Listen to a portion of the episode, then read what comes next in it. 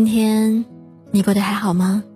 我是唐心，你可以在微信上搜索我的个人微信公众号“唐心伴你”，在里面你可以了解到关于节目的更多信息内容。感谢这一路以来一直能够有你的相伴与支持，愿你每一天都能过成自己想要的样子。本期节目的文章来自作者艾小羊。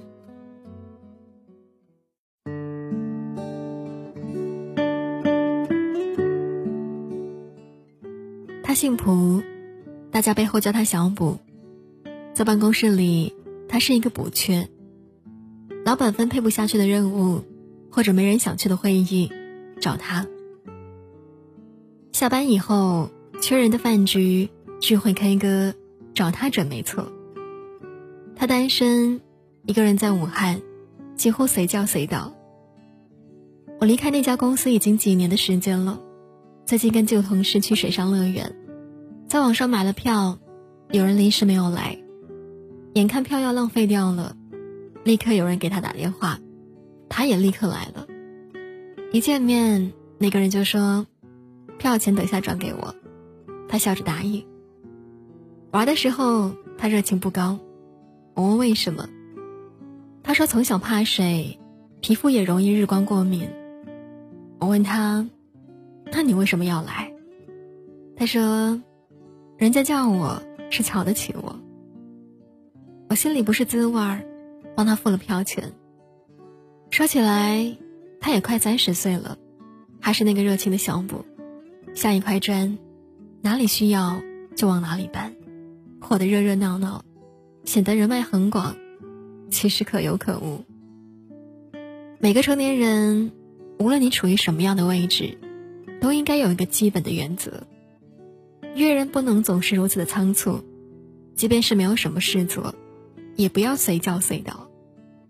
真心想见你的人，甚至会提前一周跟你约定好时间，而那些忽然叫你去吃饭聊天的人，你在他们心里，往往没有什么价值。总有人抱怨世界不公平，我们在群体当中出力最多，对人最友善，却最没有地位。而那个拽拽的家伙，大家却都喜欢他，捧着他。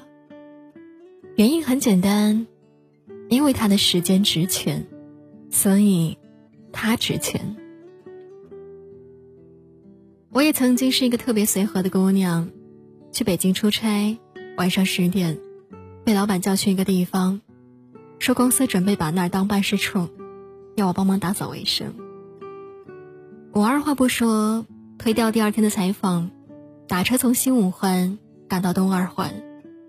付钱的时候，我差点破产了。那房子可能已经几年没有人住了。我跟老板在灰尘缭乱当中合衣睡了一晚。大清早起床扫地擦桌子，累得腿都抽筋了。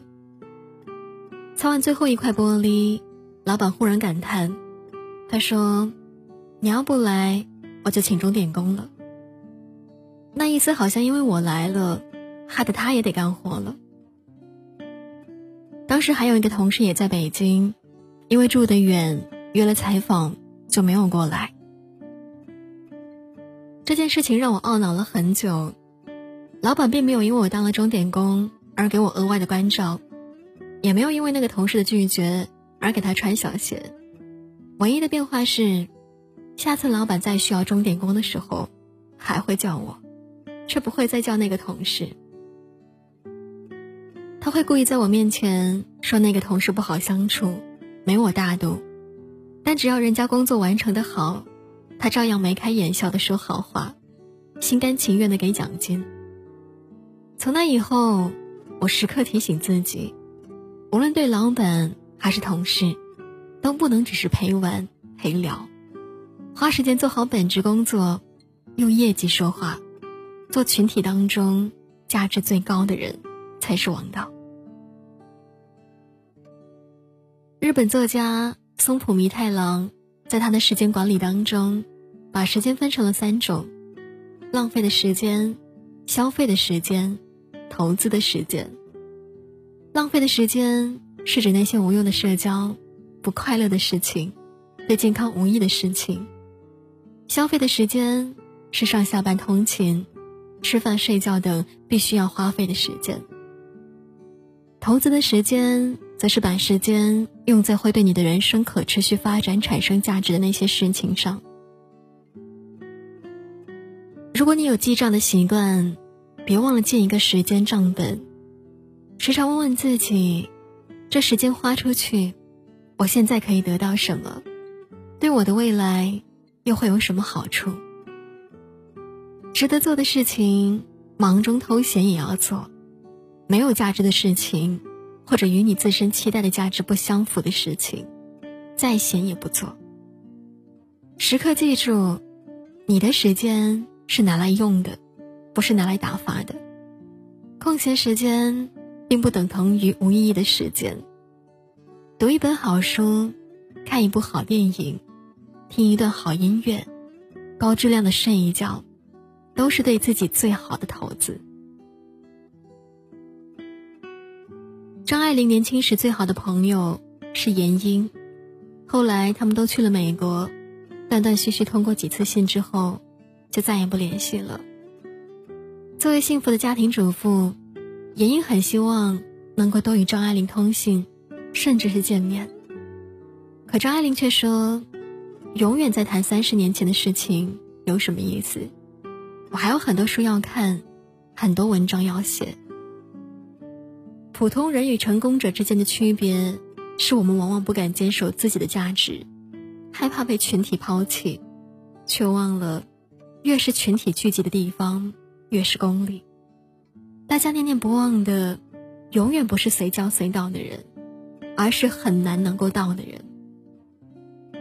如果你一开始没有想到我，那么最后，也不必再想起我。如果因为你白天没有时间，非要等到晚上十一点才联系我，那你也就不必再联系我了。不做补位的人，更不做永远配合他人时间的人。高质量的独处胜过低质量的社交，把花在社交上的时间用在自我增值上。当你变得有价值，不需要你去找朋友，朋友圈自然会来找你。